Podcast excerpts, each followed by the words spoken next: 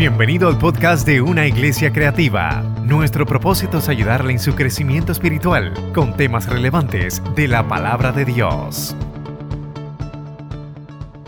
Bendito sea el nombre maravilloso del Señor. Adoramos al Señor porque Él es bueno, porque para siempre su misericordia, poderosa, poderosa, poderosa adoración esta mañana. Gloria al nombre del Señor. El Espíritu Santo se manifestó de una forma tremenda, especial, poderosa, hermano. ¿Cuántos lo creen? ¿Cuántos lo sintieron? Aleluya. Damos gloria y honra al Señor porque así fue. Gloria al Jesús. Bien, mis hermanos, Dios les bendiga en esta poderosa mañana del Señor. Damos la gloria al Señor porque nos permite estar aquí dando gloria y dando honra, honor a nuestro Dios. Saludamos a todas las visitas. Está con nosotros, que hace tiempo no les veíamos porque estaban allá saludando a Miki, a Daniel y Daniela. Estaban de vacaciones, muy merecidas vacaciones. Qué bueno que están con nosotros nuevamente. Natalie está con nosotros después de haber pasado por el proceso. Qué bueno que está con nosotros, Natalie. Gloria al nombre de Jesús. Damos gloria y honra a nuestro Dios. Hermanos, en esta mañana seguimos con la serie pastoral Él es.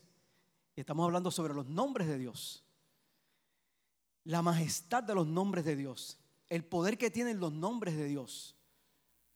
Y los nombres de Dios nos van a venir a visitar en momentos diferentes de nuestras vidas.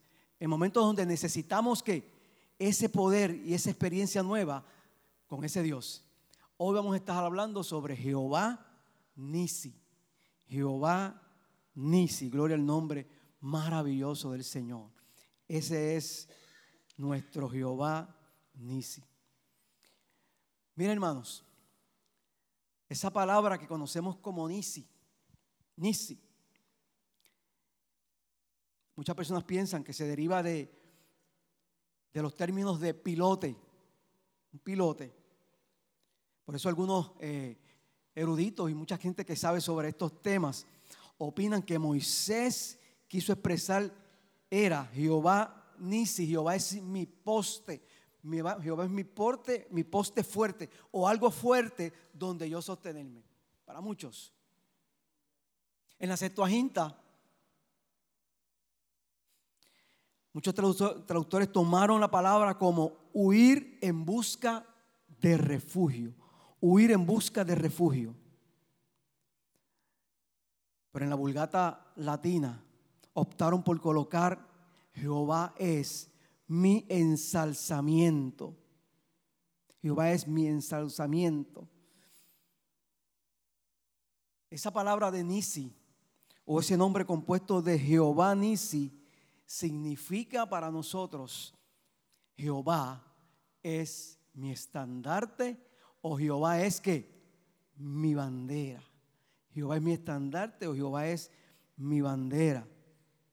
También se le llama Jehová es mi guerrero o el que pelea por mí. Jehová significa estandarte, mi bandera, mi techo, mi protección y mi victoria.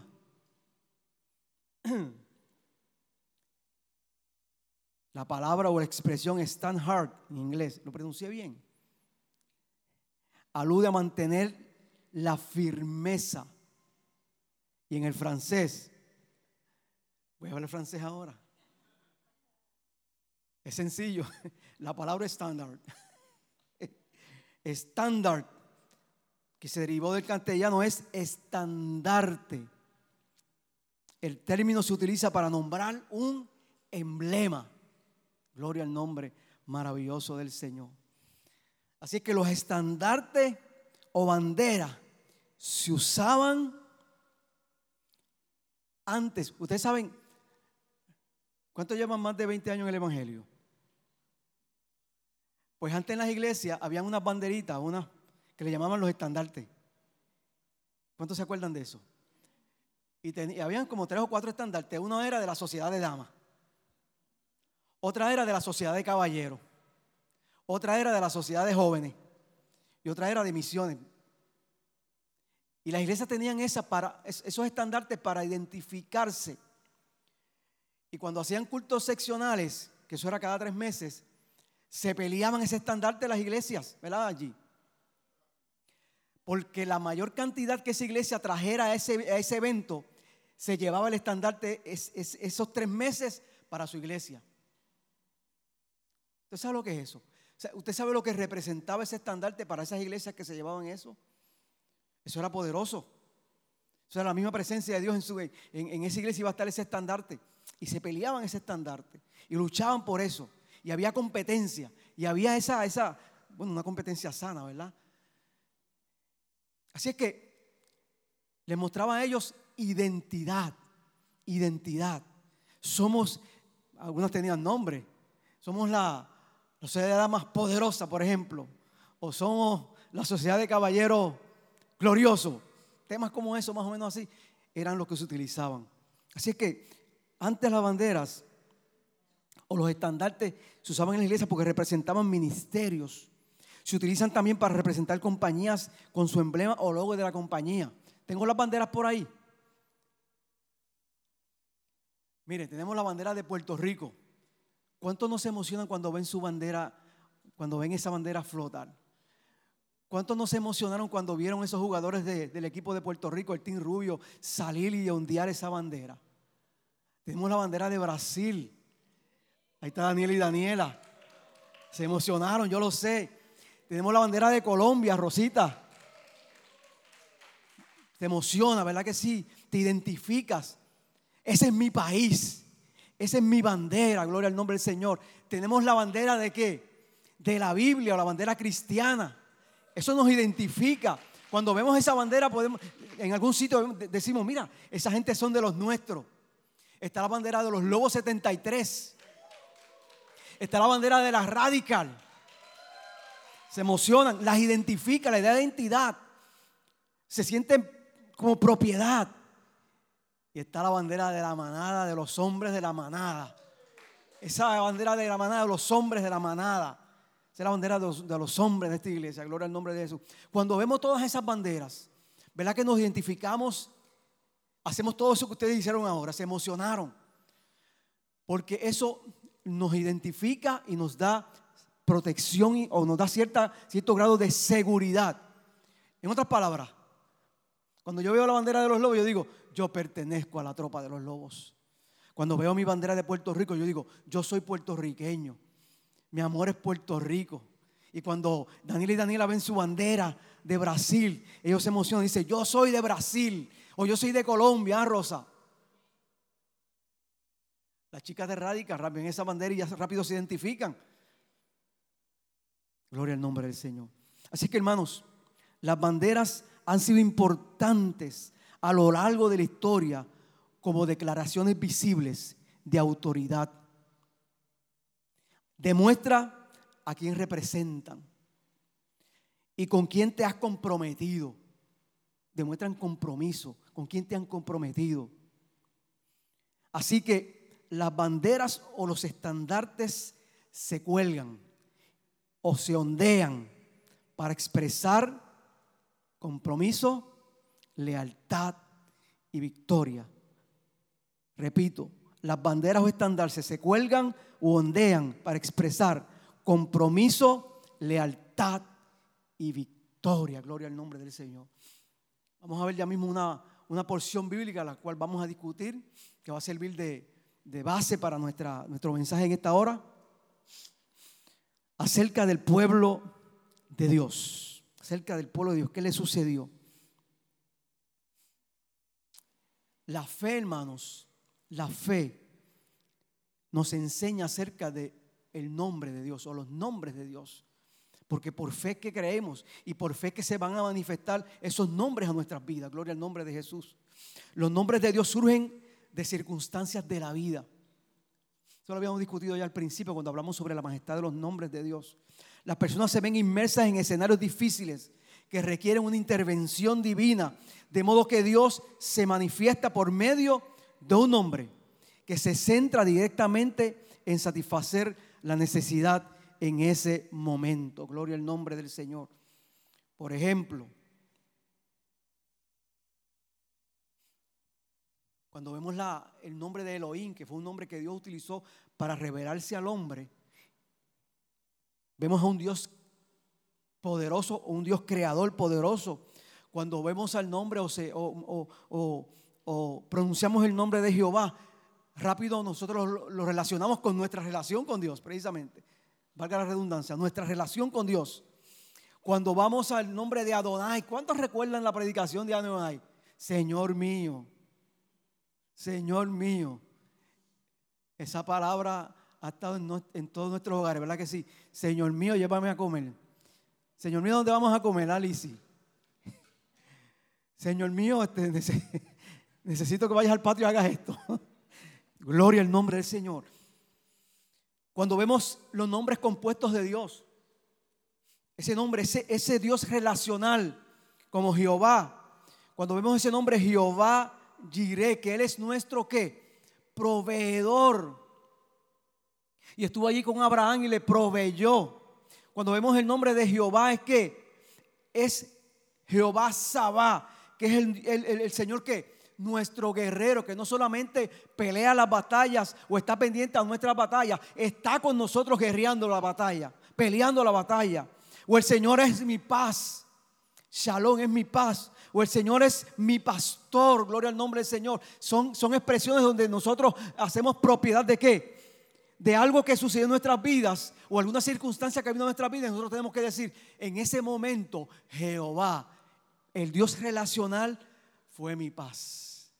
En momentos difíciles, ese Jehová fue mi paz. Gloria al nombre maravilloso del Señor. Así que mis hermanos, la mala noticia es que en la vida va a haber problemas. ¿Verdad que sí? Vamos a tener dificultades. Vamos a tener situaciones. Vamos a tener angustia. Vamos a tener procesos. Vamos a tener temporadas. Vamos a tener malos momentos. Vamos a tener desaliento.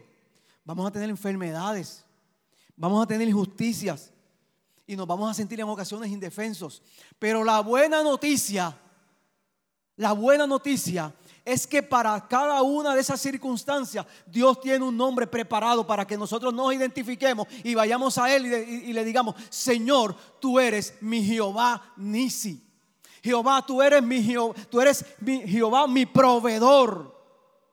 Aleluya. Independientemente de las crisis que podamos pasar, de los momentos difíciles que podamos pasar, los nombres de Dios nos recuerda que Él es capaz de ayudarnos en todo momento o en cada uno de ellos.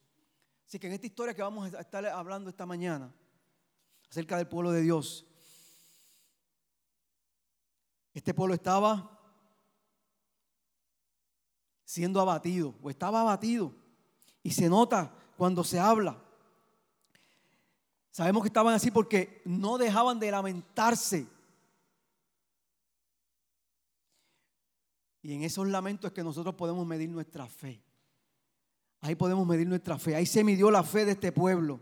Se midió la fe que, que tenían en Dios porque empezaron o por la forma en que se quejaban. Y a veces quejarnos, pues está bien.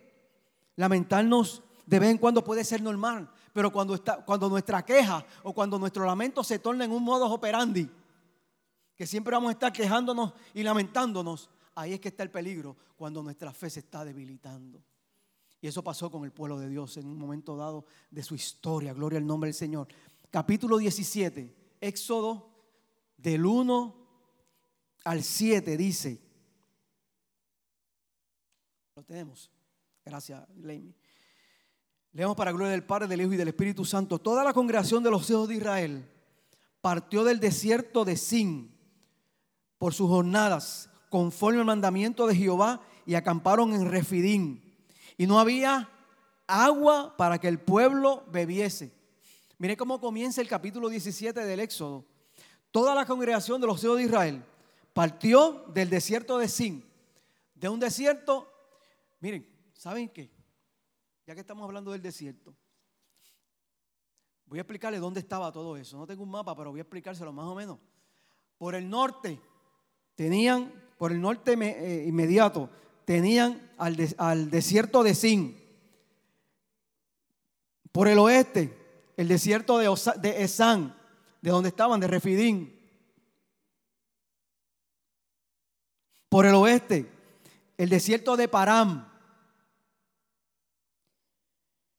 Por el este, el desierto de Sin con Z, porque voy a hablarle de otro desierto que se pronuncia más o menos así, pero con otra letra.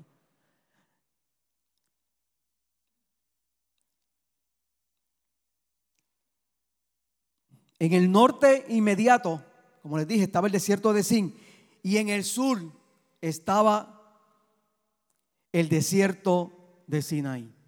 Así que ¿cuál era, cuál era el escenario de esa gente? Fuerte, un escenario difícil. Así que usted dirá, tenían, tenían, tenían por qué quejarse. Si esa gente salió de, de Egipto de desierto en desierto lo que, lo que los rodeaba eran desiertos. Y ustedes saben que en el desierto no hay mucha agua. Así que en Refidín había poca agua, dice ahí. Y no había agua para el pueblo, para que el pueblo, no, no había poca agua, no había agua, dice ahí. Y, y altercó el pueblo con Moisés y dijeron, danos agua para que bebamos. Y Moisés les dijo, ¿por qué altercáis conmigo? Cerca de dos millones de personas caminando por el desierto y, diciéndole a Moisés, danos agua. ¿Ustedes pueden imaginar? ¿Cuántos vemos aquí? Unas 60, 80 personas. Y ustedes empiezan a quejarse por agua. Yo rápido busco dos cajas de agua y se las doy. Pero dos millones de personas pidiendo agua es fuerte. Moisés le dice, ¿por qué altercáis conmigo? Y le dice otra pregunta, ¿por qué tentáis a Jehová? ¿Por qué le dice eso? Por esto. Así que el pueblo tuvo allí sed y murmuró contra Moisés y dijo, ¿por qué nos hiciste subir de Egipto para matarnos de sed a nosotros, a nuestros hijos y a nuestros ganados? Declaración fuerte, ¿verdad, hermano? Entonces clamó Moisés a Jehová diciendo, a donde tenía que ir, ¿qué haré con este pueblo? De aquí un poco me apedrean. No, muchachos, poco te iban a hacer. Y Jehová dijo a Moisés, pasa delante del pueblo. O sea, ese pueblo que te quiera apedrear, pasa delante de él. Ese pueblo que te quiere destruir, pasa delante de él. Pero vas a pasar con una encomienda. Dice, pasa delante del pueblo y toma contigo, ¿quiénes? Los ancianos de Israel para que no te apedreen a ti solo. No, pasa los ancianos de Israel, la gente que, estaba encargado, no, no, necesariamente tenían que ser viejitos, sino ancianos en, su, en, la forma en que, que, su posición, gracias, su posición. Así que, y toma también en tu mano tu vara, tu vara, tu vara, tu vara, tu vara. Gracias, mi amor. Toma en tu mano tu vara. Así que Moisés, obedeciendo a la voz de Dios, pasó en medio del pueblo con sus ancianos. Y dice que tomó su vara, porque Dios le dijo que tomara su vara. Con que golpeaste el río. En una ocasión golpeó el río, en una ocasión golpeó qué? El mar rojo. En que golpeaste el río, otro, otro, otro momento. He aquí yo estaré delante de ti, allá, allí sobre la peña. ¿Y qué vas a hacer? Golpearás la peña. ¿Sabe qué es eso? Dos millones de personas iban a ver un milagro poderoso. Cómo Dios iba a convertir aquella peña en agua. Y dice la escritura que Moisés tomó la vara y golpeó la peña. Y dice la escritura, ¿qué dice? Vamos a leerlo. Golpearás la peña y saldrán de ella aguas y beberá el pueblo. Moisés lo hizo así en presencia de los ancianos de Israel, que eran los testigos. Y llamó el nombre de aquel lugar Mashat y Meriba por la rencilla de los hijos de Israel, porque tentaron a Jehová diciendo, está Jehová, está pues Jehová entre nosotros o no. Es fuerte, es fuerte. Vamos a seguir hablando de la vara ya mismo.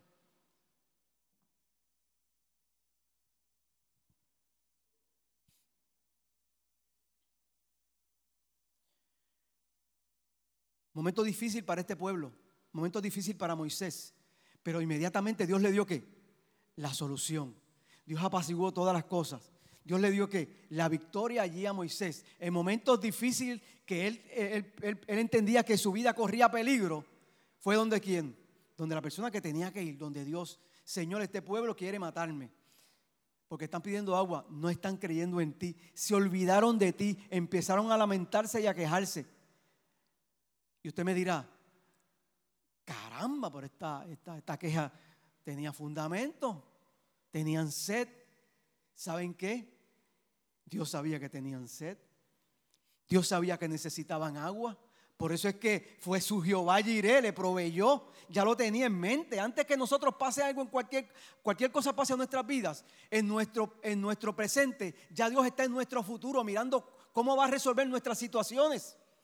Así que cualquier cosa que pase en nuestras vidas, en nuestras vidas hoy día, piense o pensemos que no importa lo que esté pasando, ya Dios está en nuestro futuro mirando, mirando lo que va a pasar, lo que vamos a pasar nosotros, y Él está que arreglando todas las cosas para cuando lleguemos a ese momento podamos decir, Jehová. Jehová me proveyó en ese momento. Gloria al nombre maravilloso del Señor. Y así Dios ya tenía todo controlado.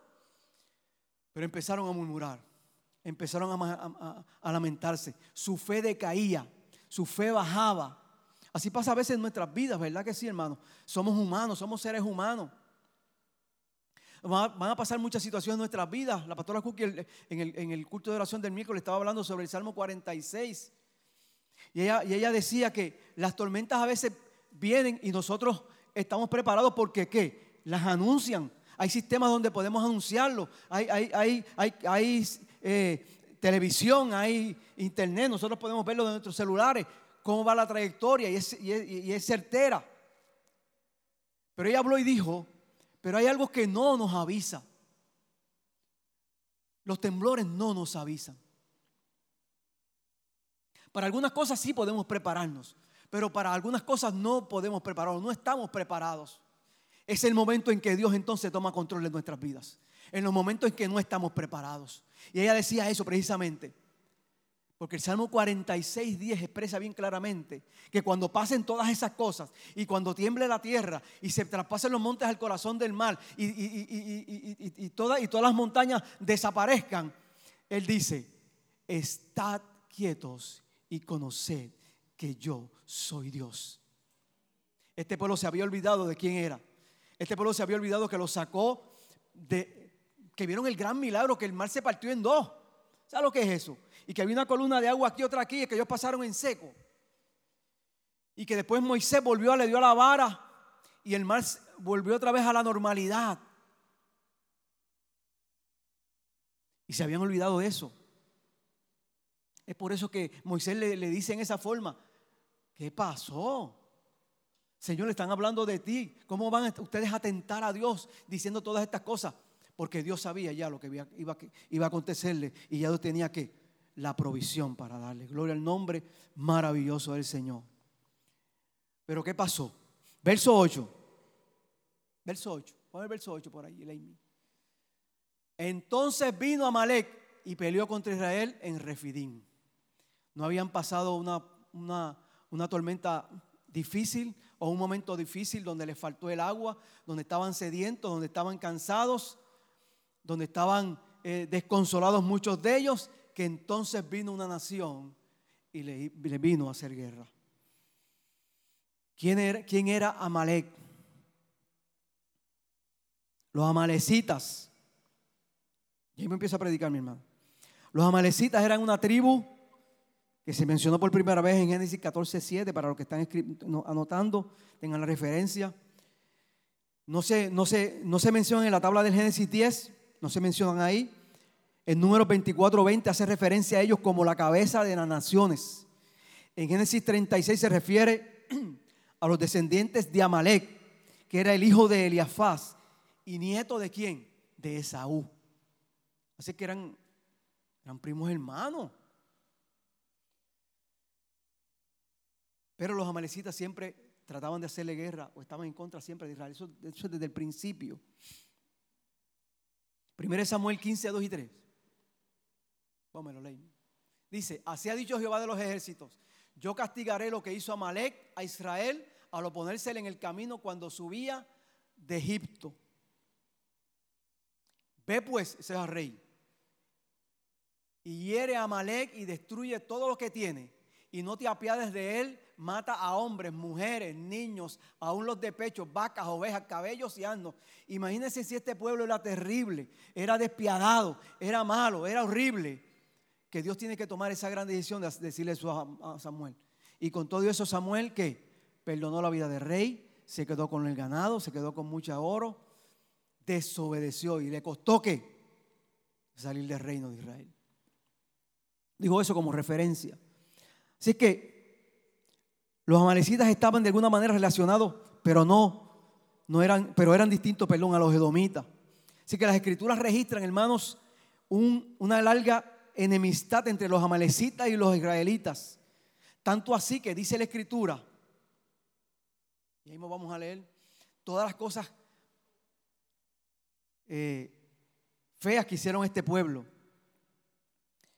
Como muchas tribus del desierto, estos amalecitas eran nómadas. Estaban aquí, después estaban allí en otro sitio, estaban de, de sitio en sitio. Y la instrucción de Dios era erradicar que a estos amalecitas de la faz de la tierra. Y está ahí, lo leemos.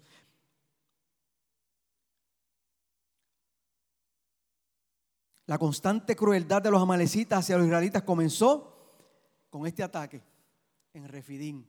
Los amalecitas, como leímos, vino Malek y peleó contra Israel en Refidín.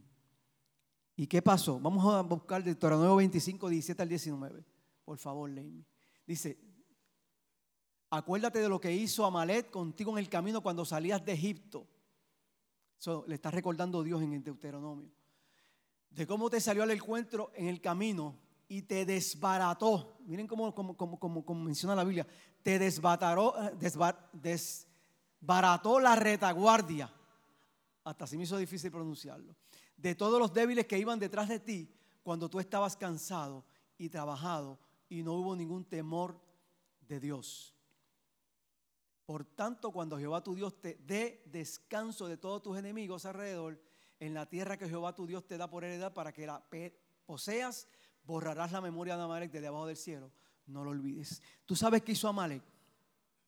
Usualmente en la parte de atrás o en la retaguardia estaban los más débiles, los ancianos, los viejitos, las personas indefensas, las personas que tenían condiciones de salud. Ahí era que donde estaban pero había alguien cuidándolas, pero ellos estaban ahí. ¿Y qué hicieron los amalecitas? Los despiadados amalecitas hicieron guerra desde la parte de atrás, primero matando a esas, a esas personas indefensas, como para debilitarlos, como para desmoralizarlos. Gloria al nombre maravilloso del Señor.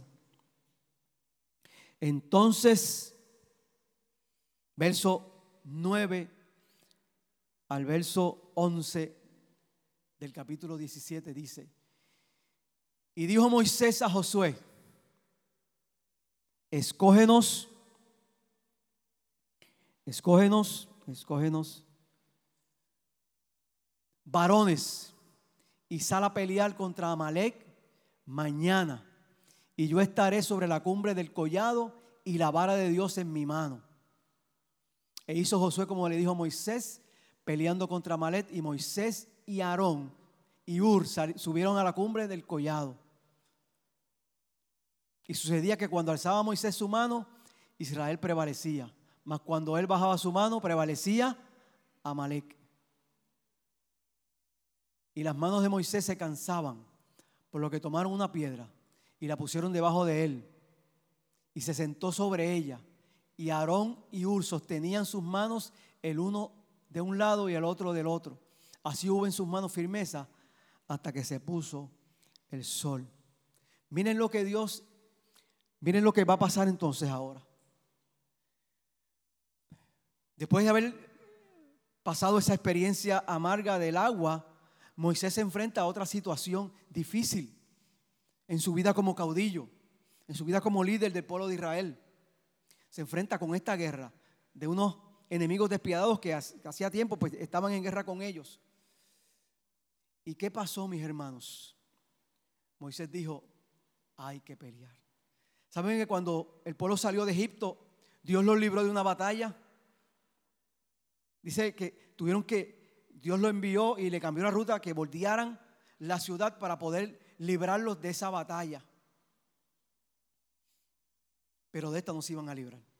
Los libró de aquella porque estaban saliendo, estaban nuevecitos, no sabían nada de guerra, no eran hombres de guerra, eran hombres que, trabajaban en, los sembradíos y en las construcciones. Ellos no manejaban, ellos no manejaban eh, eh, eh, armamento, esos eran los egipcios. Así que Dios los libró de eso, porque no estaban preparados, pero ahora no. Ahora estaban preparados, estaban un poquito más preparados con todo y eso. Pero ahí va Dios entonces a intervenir por su pueblo. Ahí va Dios a, orar en una forma especial. Así que la primera experiencia de guerra bien significativa para Israel es esa. Dios cuando salieron de Egipto los había librado. O sea, es el primer movimiento de Dios donde los libra de una guerra. La vara de, Moisés, que fue la que mencionamos, era la combinación, esa vara.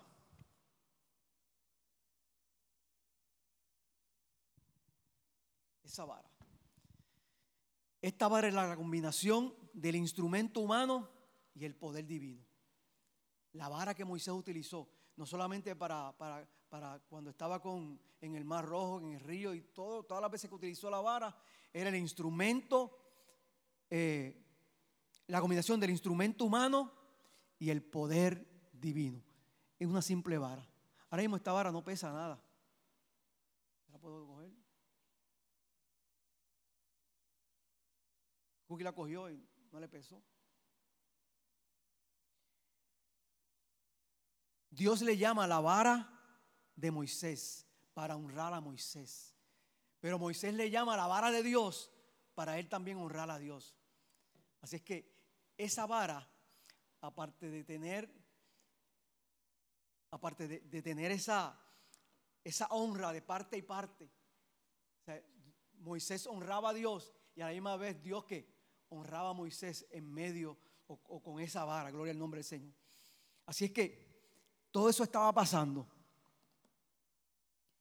les tocó ir a la guerra. Les tocó el momento donde tenían que defenderse, gloria al nombre maravilloso del Señor. Llegó el momento donde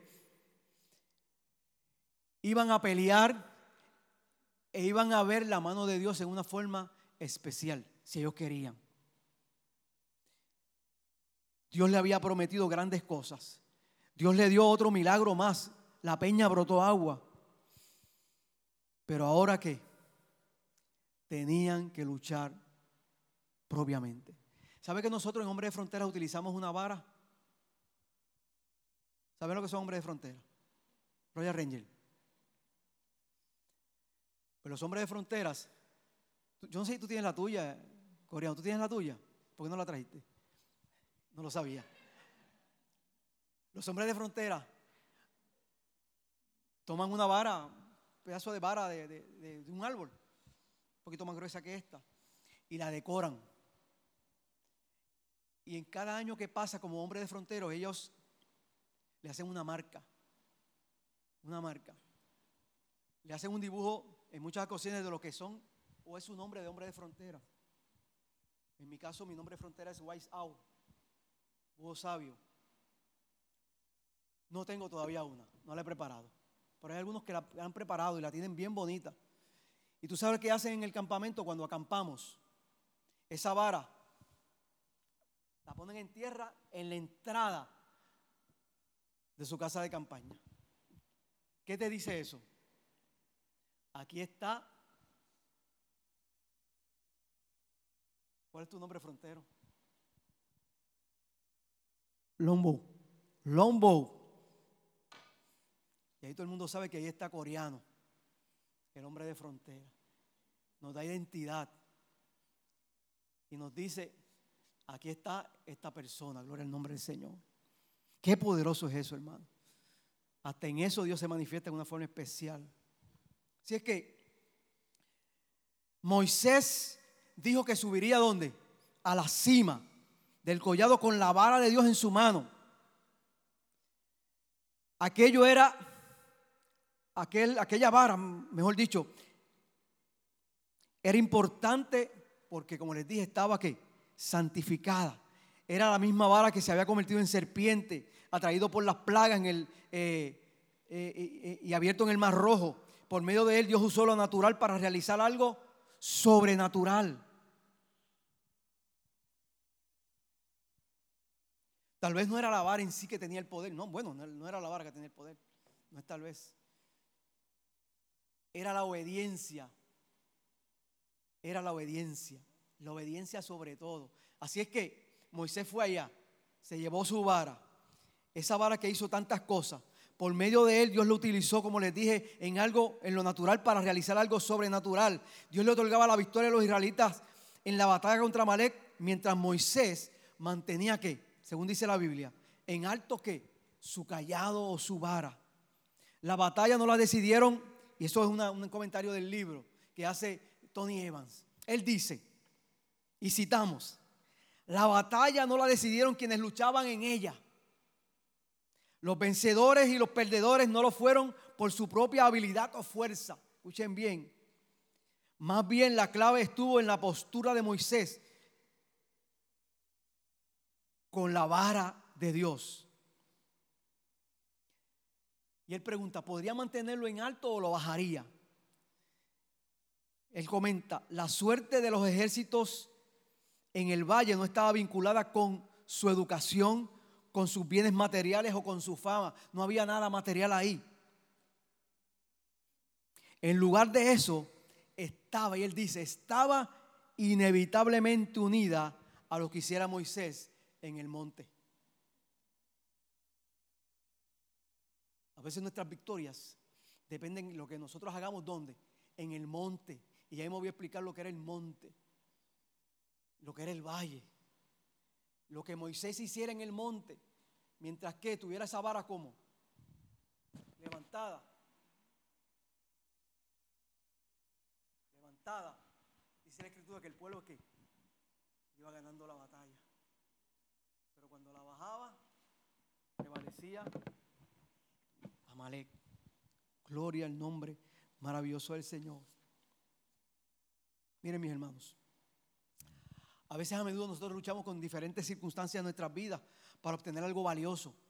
A veces luchamos por nuestra familia, a veces luchamos con el matrimonio, a veces luchamos por un hijo, para solucionar problemas de salud, para encontrar empleo. Hay luchas nuestras y a veces, para encontrar respuesta a todas esas cosas que luchamos, utilizamos tal vez los extremos y no nos vamos a lo real. En un extremo hay gente que solo lucha desde la montaña. Como Moisés, desde la montaña. A veces decimos, voy a limitarme solamente a orar a Dios y que Dios resuelva. Eso está bien. ¿Cuántos creen que está bien? Sí, está bien. Nadie dijo que estaba bien. Me dejaron solo, ¿ah? Y está bien. Voy a limitarme a confiar en Dios, a hablar con Él y Él arreglará todo. ¿Verdad que si a veces pensamos así? Sí. Otras personas ven el otro extremo. Intentando qué? ganar esa batalla de, del matrimonio, de la familia, de los hijos, solucionando problemas, encontrar empleo.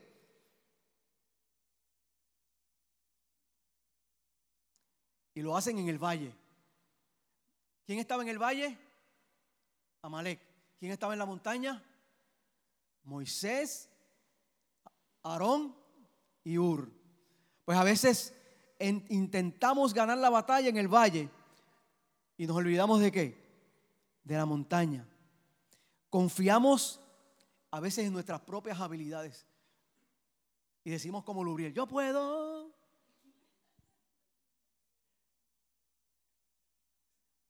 Llanero solitario, yo puedo solo.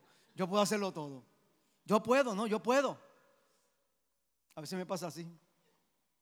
No, yo puedo. Y necesito ayuda. Yo puedo.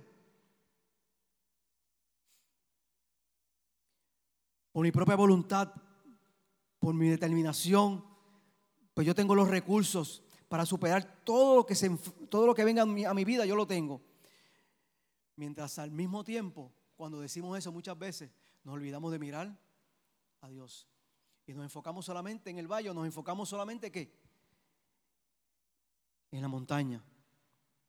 Solamente, hermanos, cuando entendamos y nos pongamos de acuerdo entre la montaña y el valle, entonces vamos a obtener la victoria. Repito, cuando nos pongamos de acuerdo entre el valle y la montaña, entre la montaña y el valle, vamos a obtener la victoria. Gloria al nombre del Señor. Como seguidores de Jesús, tenemos la responsabilidad, hermanos, a veces y en todo tiempo, de hacer todo lo que podamos. Los retos, las pruebas a las que nos enfrentamos. Sin embargo, a menos que Dios también respalde la victoria y participe en ella, nuestros esfuerzos no servirán de nada. Tenemos que poner a Dios en todo. Tenemos que poner a Dios en todo. Gloria al nombre maravilloso del Señor. Porque Él, como decía Eleazar en su predicación, Él es nuestro Jehová Sabá. Él no solamente nos ayuda a pelear, Él está peleando con nosotros. Él se mete en la batalla, gloria al nombre del Señor. Aquí nosotros estamos, mire, a, puño limpio, como decimos por ahí. Pero Dios está con nosotros al lado también, a puño limpio, gloria al nombre del Señor. Y si a veces nos cansamos, Él coge nuestras manos a puño limpio, para que lo veamos un poquito mejor, ¿verdad? Y lo entendamos.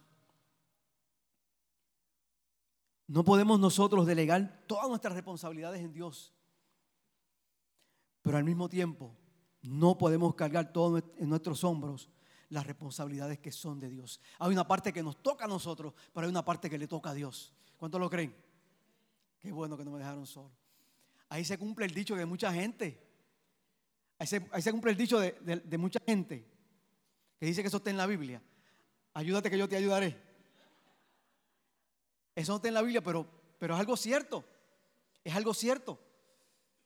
Tú pones una parte, Dios pone la otra. A veces no es necesario que tú pongas ninguna parte, porque ya tienes unos planes establecidos contigo, unos propósitos.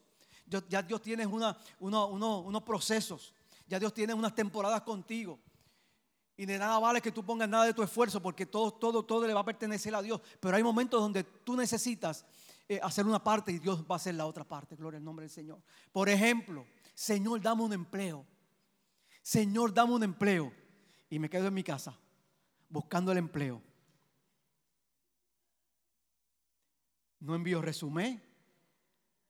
No visito los sitios donde tengo que visitar. Yo me acuerdo que en una ocasión en el departamento del trabajo, eso de tiempo, yo era muchacho, Tú tenías que ir para poder, para poder, para poder tener los beneficios del, del Departamento del Trabajo. Tú tenías que demostrarle a ellos que tú estabas buscando trabajo. Tienes que demostrarle que tú estabas buscando trabajo. Y tenías que ir con el, con, con, el listado. Mira, fui a este, este, este y este. Y en esa solicitud. Y entonces te empezaban a, ¿qué? a dar los beneficios del Departamento del Trabajo. Así que es como si, es como, como si estamos estudiando o vamos a tomar un examen y le decimos, Señor, ayúdame en este examen. No te va a ayudar nada, te vas a colgar, porque si no estudiaste te vas a colgar. Ahora, si estudiaste, si estudiaste y no te acuerdas de algo, tú puedes orarle a Dios, Señor, tú sabes que yo estudié eso. Tú sabes que yo estudié eso. Ayúdame a acordarme de eso. Recientemente yo tomé un examen eh, de ascenso ministerial. Y entonces me mandaron, eh, ni me mandaron un mamotreto así, que era el gobierno, que era de No me acuerdo qué era. Tiene que con el gobierno, la disciplina de la iglesia, del, del concilio como tal. Y entonces me dijeron que tenía que estudiar eso para el examen. Me lo enviaron viernes, el examen era lunes. Yo saqué eso y empecé mi proceso. A estudiar, estudiar, estudiar, estudiar. Me, dieron, me mandaron un repaso. Y estudiar, estudiar, estudiar, estudiar. ¡Wow! Y estudiar y estudiar tantas cosas. Cuando llego al examen, pregunto, ¿es verdad que va a ser con, con el panfleto abierto? Sí, va a ser con el panfleto abierto. Qué bueno. Gracias por decírmelo. Pero me sirvió de algo, porque estudié. Pero con todo y eso, mi hermano, con todo y eso, eran 43 preguntas. Iba, iba a ser la por ciento. 43 preguntas, iba a ser la por ciento. Y empecé a tomar mi examen. Y todas las respuestas para mí eran igualitas. La A, la B, era, escoge la mejor contestación y cierto y falso. Sencillito. Todas las respuestas eran iguales. Entonces, pues yo pues, tenía que ir al libro, al panfleto a buscar la referencia. Terminando el cuento, hermanos. Terminé el examen. Necesitaba 70 para poder pasar el examen. en mi primer examen saqué 98. Pero en este segundo examen saqué 78. Pero pasé.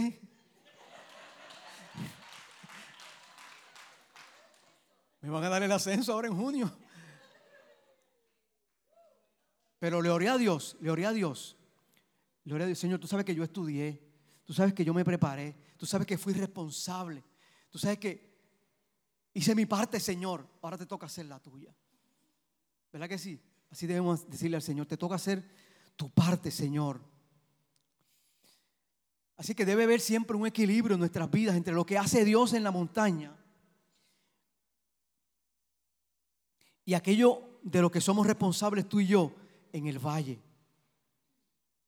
Nunca debemos buscar excusas eh, sacando o, no teniendo la responsabilidad. Entonces invocando al nombre del Señor. No soy responsable, invoco el nombre del Señor. No estudié, Señor, pero necesito que me ayude en este examen. Así no va a ser, así no funciona. ¿Qué representa esta batalla para nosotros? ¿Qué representó para Israel? Para Amalek precisamente representa las fuerzas del mal. La gente despiadada, la gente que no tenía corazón, que no le importaba la vida humana. Hoy estamos funcionando bajo, esos sistemas así, ¿verdad? ¿Qué representa el valle donde vivimos nosotros hoy día? Representa gente que, no aman la vida, representa gente malvada, representa gente que no le tiene eh, temor a nada, no tiene temor a Dios. En nuestras vidas las fuerzas del mal son aquellas que se oponen ¿qué? A que tú cumplas el propósito, que tú y yo cumplamos el propósito de Dios en nuestras propias vidas. Todo aquello que de nuestra vida que nos aleje de hacer lo que Dios quiere que hagamos, ese es nuestro Amalek, ese es nuestro valle, esa es nuestra lucha. Es lo que nos impide hacer lo mejor para llegar más lejos y para que nuestro destino espiritual llegue ¿qué? a donde tiene que llegar. El pueblo de Dios iba hacia dónde? hacia, hacia, su, hacia, la ciudad de Dios. Se le enfrentó el mal y tenían que vencer ese mal. Pero necesitaban la ayuda de qué? Del monte. Gloria al nombre del Señor, del monte. Amalek representa más que un pueblo adversario de los israelitas, representa la maldad del pueblo, como les dije. Nuestro problema a veces no es un problema solo. Y voy a citar las palabras de, de Tony Evan, él dice, nuestro problema no es solo nuestro. Y él dice, con esto quiero decir que el problema que vemos no es todo lo que hay. Y un juego de palabras. Él dice, de hecho, si todo lo que ves es lo que ves, no ves todo lo que hay que ver. Repito. Con esto quiero decir que el problema que vemos no es todo lo que hay. De hecho, si todo lo que ves es lo que ves, no ves todo lo que hay que ver. En otras palabras, la batalla a la que tú y yo nos enfrentemos puede ser con una persona tal vez, puede ser con un objeto, puede ser con un lugar, puede ser con una fortaleza, puede ser con una idea, incluso puede ser con uno mismo. Que sea la batalla, gloria al nombre del Señor. Pero en medio de todas esas circunstancias, hay que abordar la raíz de todo. Y tenemos que decir, Señor, Allá en el valle hay una lucha grande, pero acá en la montaña o en la montaña necesito acerca de ti. para poder atacar ese mal, hermanos, para poder atacar lo que, lo que, lo que quiere impedir que nosotros eh, no hagamos la voluntad de Dios, no, no nos metamos en la realidad espiritual. Tenemos que ver las cosas que están por debajo de nosotros las cosas en las cuales nos estamos enfrentando. Debemos eh, abordar todo lo, que, todo lo que esté en contra nuestra, todas todos los poderes del enemigo que utiliza para, nosotros, para hacernos nosotros caer. Tenemos que vigilarlos y abordarlos. Para poder entonces decir, Señor, necesito estar en esa montaña. Necesito ser parte de esa montaña. A veces las batallas espirituales nos agotan. ¿Cuántos lo creen? Nos agotan las batallas espirituales, nos quitan fuerzas, nos quitan esperanzas. De hecho, al pueblo de Dios le quitó qué? Le quitó fe. Cuando tuvieron que, enfrentar que esa sequía, sequía en, su sentido de, de su cuerpo. Gloria al nombre maravilloso del Señor. Nos cansamos, nuestras manos se cansan. El verso 12 y 13 del capítulo 17, ¿qué dice?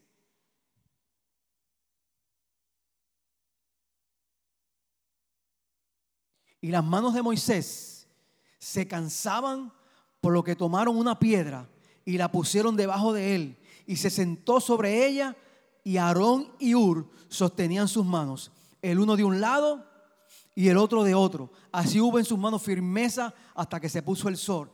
Y Josué deshizo a Amalek. Moisés, cuando tomó su vara no pesaba. De hecho, cuando la tenía en sus manos no pesaba. De hecho, mientras la mantenía arriba no pesaba. Pero en un momento dado empezó ¿qué? a flaquear sus fuerzas y empezó a bajar. ¿Y qué dice la escritura? El ejército de los amalecitas prevalecían.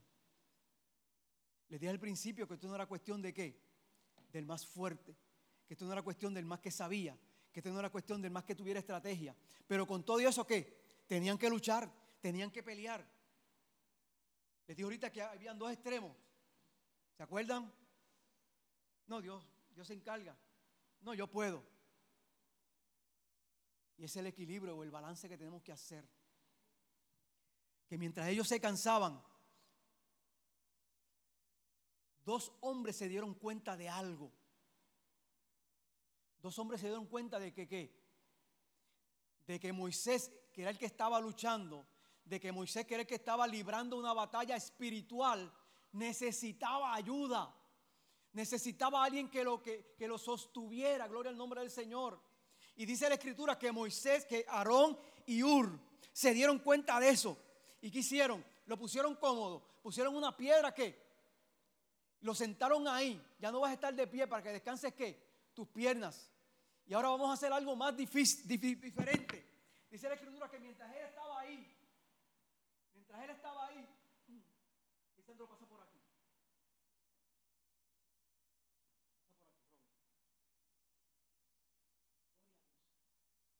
Mientras estaba Moisés ahí luchando, vete aquí, Robert.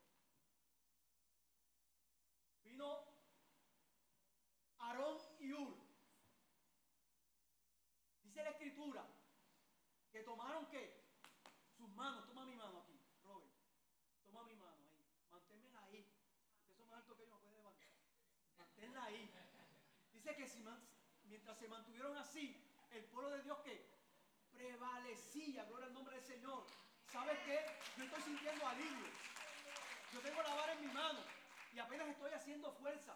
Porque quienes están haciendo fuerza ahora mismo son Lisandro y Robert, gloria al nombre del Señor. Porque me están ayudando a sostener que la batalla. Y mientras esa batalla se libraba allá en el monte, gloria al nombre del Señor, había un pueblo abajo que estaba ¿qué? venciendo, gloria al nombre del Señor. Estaba un pueblo venciendo. Mientras oramos, mientras, aleluya, alguien nos sostiene nuestras manos, vamos a vencer.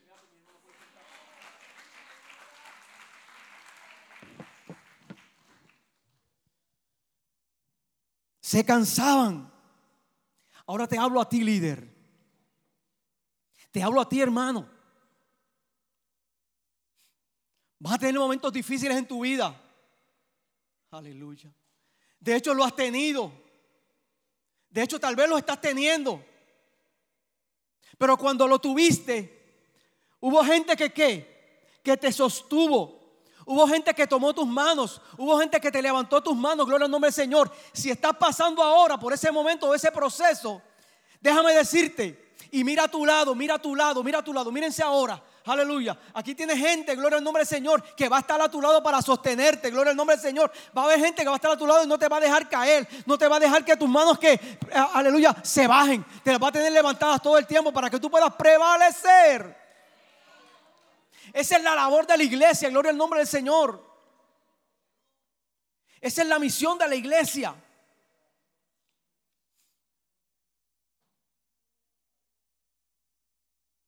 Eso es lo que la iglesia hace, gloria al nombre del Señor. Sujetar las manos. Moisés no dejó de sostener la vara. ¿Me vieron ahí cuando yo lo tenía sostenida? Moisés no la dejó de sostener. Pero Uri y Aarón lo que le sostenían sus manos y no la dejaba que, que, la bajaran. Gloria al nombre del Señor. Mi trabajo, el trabajo, la misión de Aarón y de Ur consistía en sujetar las manos de Moisés. Eran responsables de preservar el poder espiritual al mantener en, en alto los brazos. Gloria al nombre del Señor de Moisés. Mi trabajo, aleluya. Mi trabajo es creer. Líder, tu trabajo es creer. Hermano, tu trabajo es creer. Lo demás, si Dios se va a encargar. ¿Se va a encargar de qué? De que tengas gente a tu lado que te pueda sostener. Gloria al nombre maravilloso del Señor.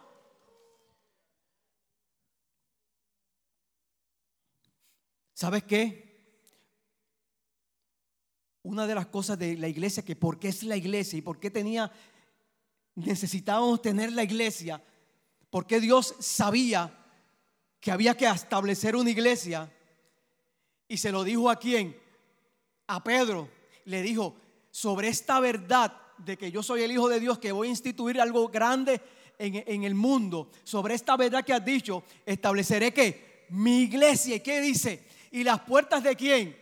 Del Hades, o sea, las puertas del valle, lo que esté en el valle, lo, que esté en el mar, no van a prevalecer contra la iglesia del Señor. ¿Por qué? Gloria al nombre del Señor. Por algo grande. Primeramente, porque aleluya, había un monte que es que nosotros tenemos que ir, que es el monte de Dios. Y número dos, van a haber gente a tu lado, aleluya, que no te van a dejar, aleluya, que tú te desfallezcas o que tú te, te, entierres o que tú este, te flaquees en tu vida. Por el contrario, te van a levantar. Gloria al nombre del Señor. ¿Cuánto le dan un aplauso al Señor?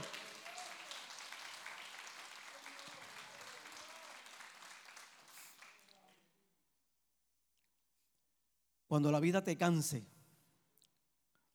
alguien se pondrá a tu lado y levantará tus brazos cansados. O quizás haya alguien que esté a punto de tirar la toalla, gloria al nombre de Dios, Señor. Y tú, mi hermano, puedes ser Aarón y Ur y levantará su fuerza, gloria al nombre del Señor. Aleluya. Como lo ayudaron así a Moisés. La historia de Nehemías mientras estaba reconstruyendo los muros es bien grande y gloriosa. Dice la escritura que ellos tenían que estar velando a quién? Al enemigo y de una vez que reconstruyendo qué? Los muros. Así pasa en nuestra vida. Pero miren, dice la escritura que ellos estaban qué? Con su herramienta en una mano y qué? Y con la espada en otra mano. En otras palabras, yo tengo que seguir qué?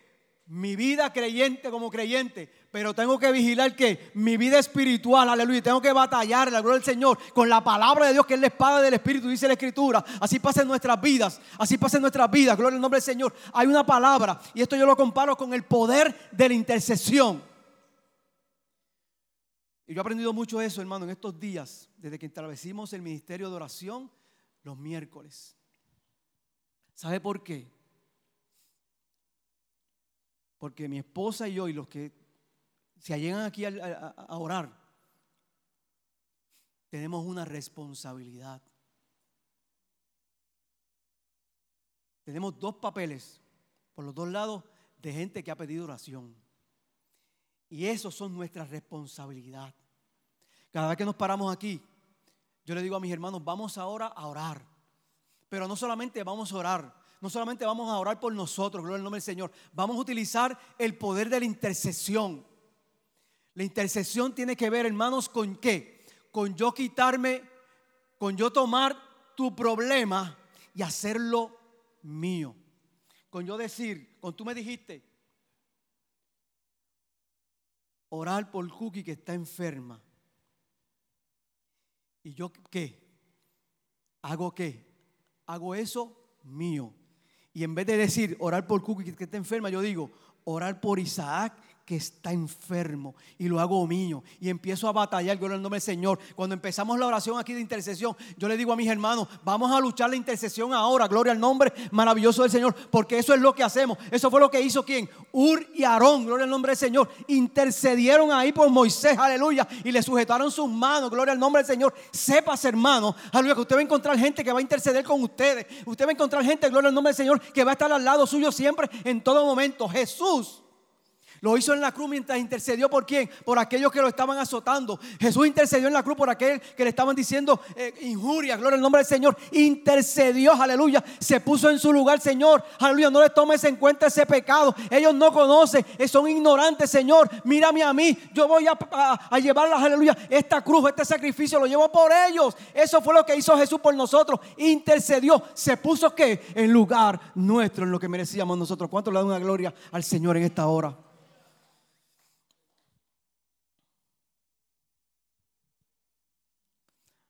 Las batallas nos pueden agotar, incluso la persona más fuerte. Y nosotros, todo el mundo, créalo hermano, todo el mundo necesita que un Aarón y necesita a un Ur. ¿Cuántos lo creen? Necesitamos a veces a un Aarón y a un Ur que nos ayude a conectarnos nuevamente con el cielo. Verso 14 y 15. Adoración puede ir pasando ya. Ya casi estoy terminando. Me quedan como media hora, pero estoy terminando ya. Dice, y Jehová dijo a Moisés, escribe esto para memoria en un libro. En un libro. Di a Josué y di a Josué que raeré del todo la memoria de Amalek de debajo del cielo. 15. Y Moisés edificó un altar y llamó su nombre Jehová Nisi. Jehová Nisi. ¿Quién puso el nombre? Moisés. Dios solamente dice, le dijo, escribe, escribe esto en memoria de un libro y di que raeré a este pueblo, el que había vencido en ese momento, lo raeré de la tierra, van a desaparecer, gloria al nombre del Señor. Y dice la escritura que Moisés dijo, y Moisés edificó el altar como Dios lo, lo llamó. Y a ese altar él le puso como nombre, Jehová es mi bandera. Jehová es mi estandarte. Jehová es el que pelea por mí. ¿Se acuerdan de este corito? Vendrá el enemigo como ríos. Vendrá el enemigo como ríos. Como ríos vendrá el enemigo. ¿Y qué dice? Pero Jehová levantará bandera contra ti, levantará bandera. Eso hizo Dios con Moisés. Eso hizo Dios con este pueblo, aleluya. Pero, se, pero, pero, pero hubo algo que, que ellos tuvieron que hacer. Hubo algo que ellos tuvieron que hacer, que mientras Josué estaba en el valle, aleluya, batallando con todo ese ejército, obedeciendo la voz de Dios, porque Moisés le dio una, una orden directa, búscate varones que vayan a luchar, gloria al nombre del Señor, aleluya. Así, así, así pasa a veces con nuestros líderes. Si un líder se le acerca a usted, mi hermano, y le dice, hay que luchar, hay que hacer esto, hermano, hágalo con, conforme a la obediencia, gloria al nombre del Señor, porque sabe que va a tener victoria, gloria al nombre del Señor. Y allí en obediencia Josué se fue. Pero Moisés le dijo, tú vas a estar allí y búscate esos hombres. Pero mira, yo voy a estar con la vara de Dios. Así le dijo Moisés. Y voy a llevarme a Moisés y a, y a Ur, que van a estar conmigo. Gloria al nombre del Señor. Que mientras tú estés ahí, yo voy a estar acá intercediendo por ti, aleluya. Y, diciendo, Señor, dale la victoria. Señor, dale la victoria. Señor, dale la victoria. Yo sé que tú puedes, Señor. Tú me dijiste que me trajera la vara. Tú me dijiste que me trajera el alma poderosa de la oración. Así que me la traje. Gloria al nombre maravilloso de Jesús.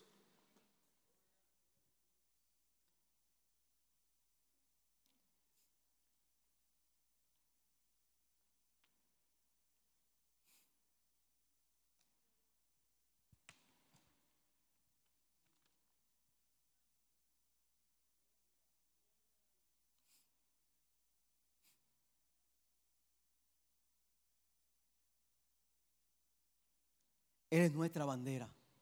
Número capítulo 21. ¿Te dice texto, Amy? Número 21. ¿No te lo di? Gloria al nombre de Jesús. Discúlpame.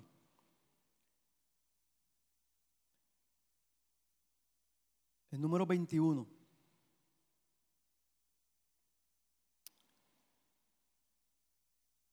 Eleazar habló sobre eso el, día que predicó sobre en Viernes Santo.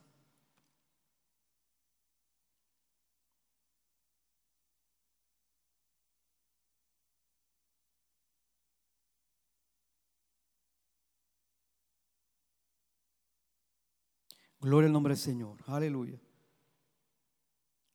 No es Deuteronomio, es número. Dice,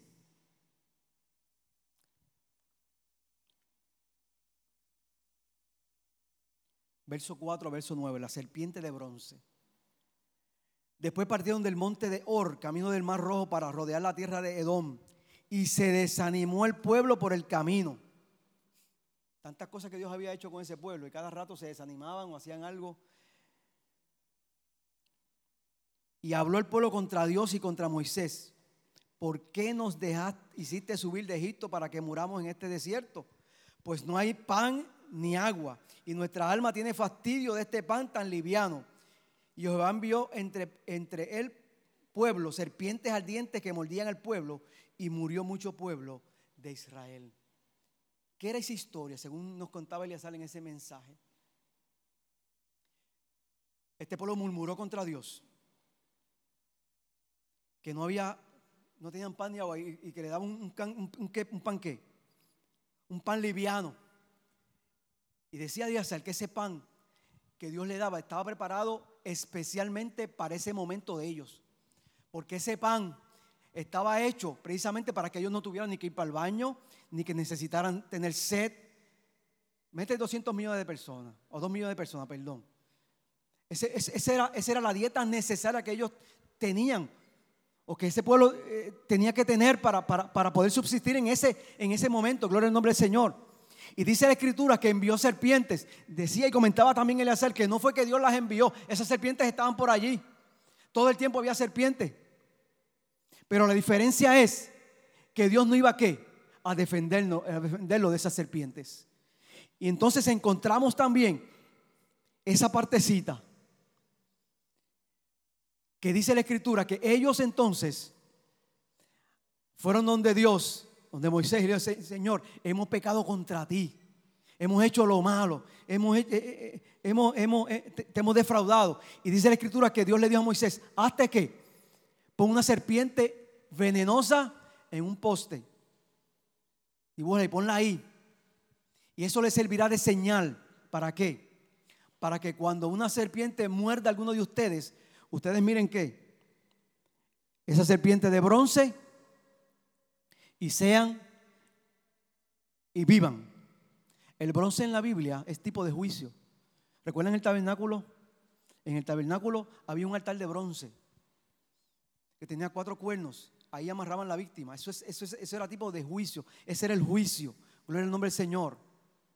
Pero en el juicio ¿qué? había redención. Esa sangre que se, que, que se derramaba de ese cordero o de, ese animal que mataban, iba el sacerdote para interceder los pecados del pueblo. Gloria al nombre del Señor. ¿Y qué pasó aquí? Gloria al nombre maravilloso del Señor. Hizo una serpiente de bronce, tipificando que el juicio. Pero miren esa serpiente y van a vivir. Y dice la escritura, En, Juan 3, 14 y 15, hablando Jesús con Nicodemo, y él le dice, como Moisés levantó la serpiente en el desierto, así es necesario que el Hijo del Hombre que sea levantado para que todo aquel que en él cree no se pierda, mas tenga vida eterna. ¿Qué pasó con el pueblo de, de Israel? Todo aquel que miraba a la serpiente, gloria al nombre del Señor, que vivía, gloria al nombre maravilloso del Señor, vivía. Así es que podemos decir, mis hermanos, que Jesucristo es nuestro Jehová Nisi. Jehová es nuestro, eh, nuestro, nuestro Señor Jesucristo es nuestro Jehová Nisi. ¿Nuestra qué? Nuestro escudo, nuestra bandera. Es la persona que está ahí pendiente a todos nosotros para que nosotros, cuando miremos a Él, seamos salvos. ¿Qué ha venido a traer precisamente Jesús a nuestras vidas? Salvación y vida eterna. Cuando miramos al Señor no hay problema ninguno. Cuando miramos a Jesús, aleluya, todos nuestros problemas, aunque puedan estar, aleluya, se convierten en menos porque Dios está con nosotros. Nuestra Nisi hoy es Jesucristo. Moisés levantó la serpiente en el desierto, así que es necesario que el Hijo del Hombre sea que levantado. La solución a muchos de nuestros problemas de Amalek está al frente de nosotros. Lo estamos viendo. Solamente necesitamos que mirar a nuestro Nisi, mirar a nuestro Jesús, mirar a nuestra bandera, mirar a nuestro estandarte, mirar al que nos defiende, mirar a nuestra torre, mirar a ese, a eso que, a ese que va a estar ahí pendiente. Gloria al nombre del Señor. Adoración, vaya acercándose. Gloria al nombre maravilloso del Señor.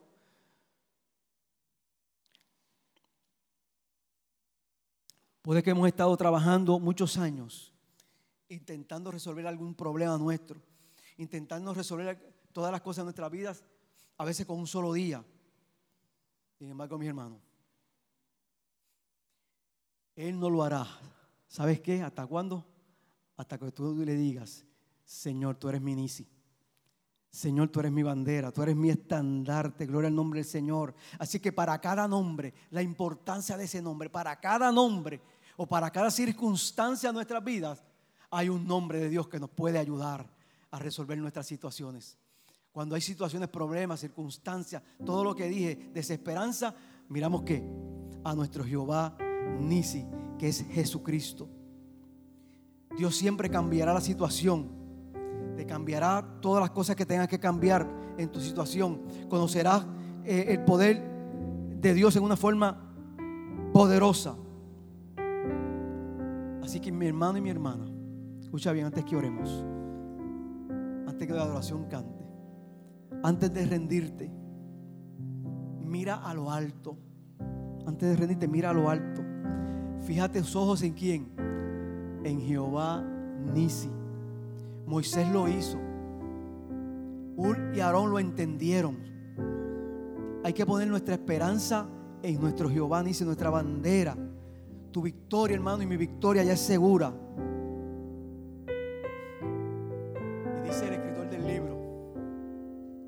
Cuando los luchadores profesionales que luchan partiendo de una victoria predeterminada, siempre triunfarás.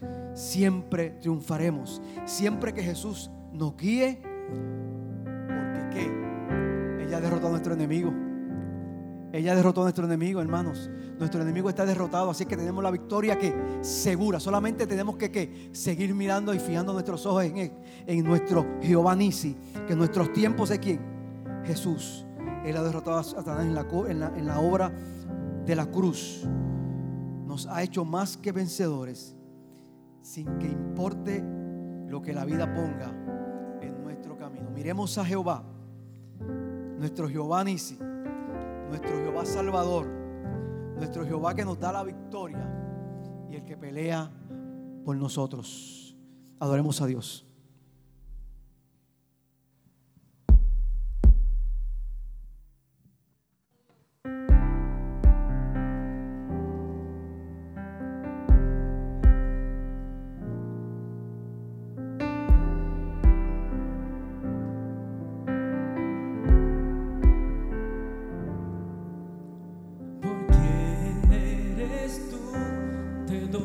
Te